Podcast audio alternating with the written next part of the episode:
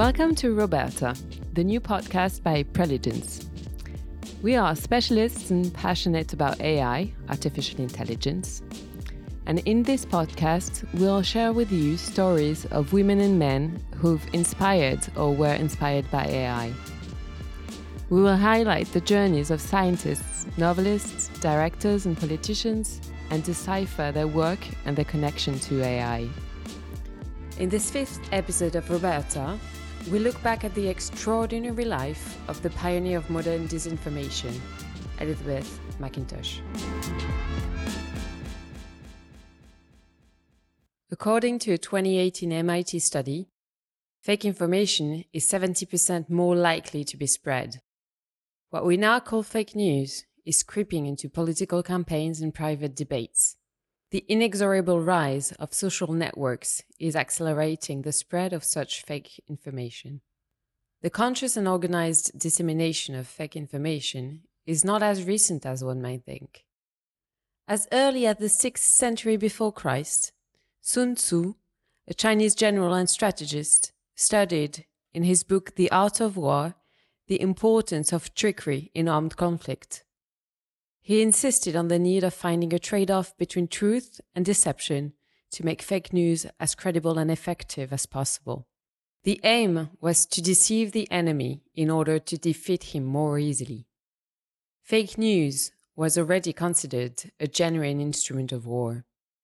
This weapon was also used by Elizabeth McIntosh, a spy during her missions in the Pacific during World War II. A story told by Zoe Delaforge, Learning and Development Manager at Preligens.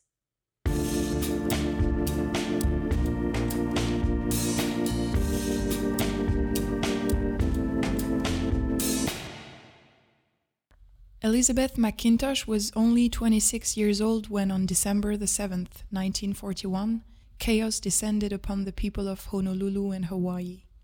The attack on Pearl Harbor had just taken place.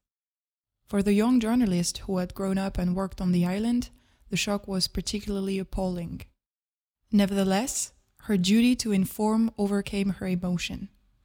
Elizabeth, who was at the time a correspondent for the Honolulu Star Bulletin, rushed to write an article on what she had just witnessed. The duty to inform lived in the heart of this daughter of two journalists, but unfortunately her article was censored. This was a hard blow, but did not prevent her from continuing in journalism.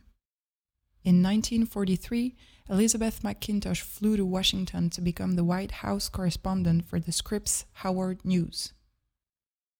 In the spring of the same year, a commander close to her family offered her a job as an Asia correspondent for the OSS, Office of Strategic Services. Without knowing too much about it, but loving to travel, Elizabeth embarked on this new adventure. She joined the Morale Operation team in the Far East, reporting to the famous William Joseph Donovan in the newly founded OSS, created in June 1942 by President Roosevelt to coordinate American military intelligence resources. The objective of the Morale Operation Branch and its psychological warfare laboratory on the CBI front, China, Burma, India, was clear to destroy the morale of Japanese soldiers and civilians with defeatism. The OSS based its ideology on the philosophy of Sun Tzu, who used fake information to play on emotions and therefore manipulate and control the enemy. Before the creation of the OSS, propaganda and the dissemination of fake information were done through white male propaganda. As such, numerous airdrops of American propaganda took place over the Pacific Front. Elizabeth McIntosh and her team revolutionized war communication by using blackmail propaganda. She spread fake newspapers, fake radio bulletins, and modified mail. The OSS wanted to discourage the Japanese soldiers and make them surrender. Elizabeth McIntosh's greatest achievement came at the end of 1944 when she had the idea after seizing several hundred postcards sent by Japanese soldiers to change their contents to add depressing news, such as lack of food, ammunition, or psychological distress. Elizabeth knew Asia and Japanese culture.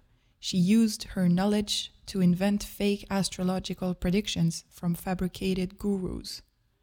Those fake prophecies were then published in fake newspapers. With one of them, she predicted an unimaginable disaster for Japan at the end of the war.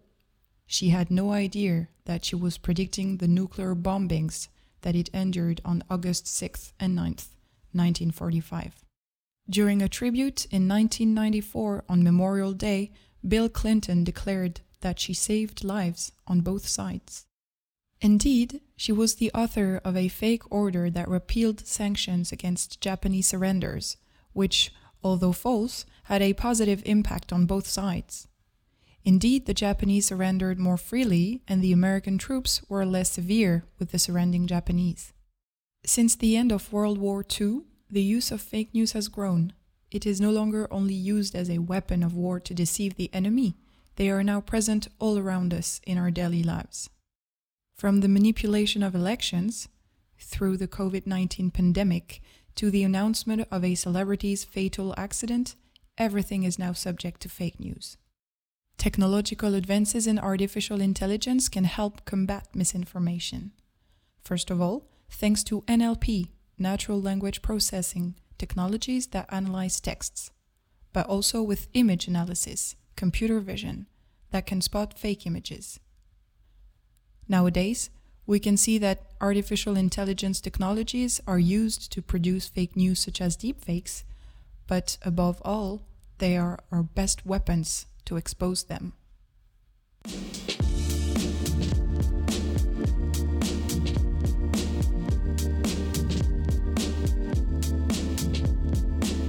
Thank you for listening to this episode. If you want to reach out, please write us at roberta at preligens.com. You can subscribe to this podcast, share it, and write a review on your platform. And stay tuned for next month's story. Bye.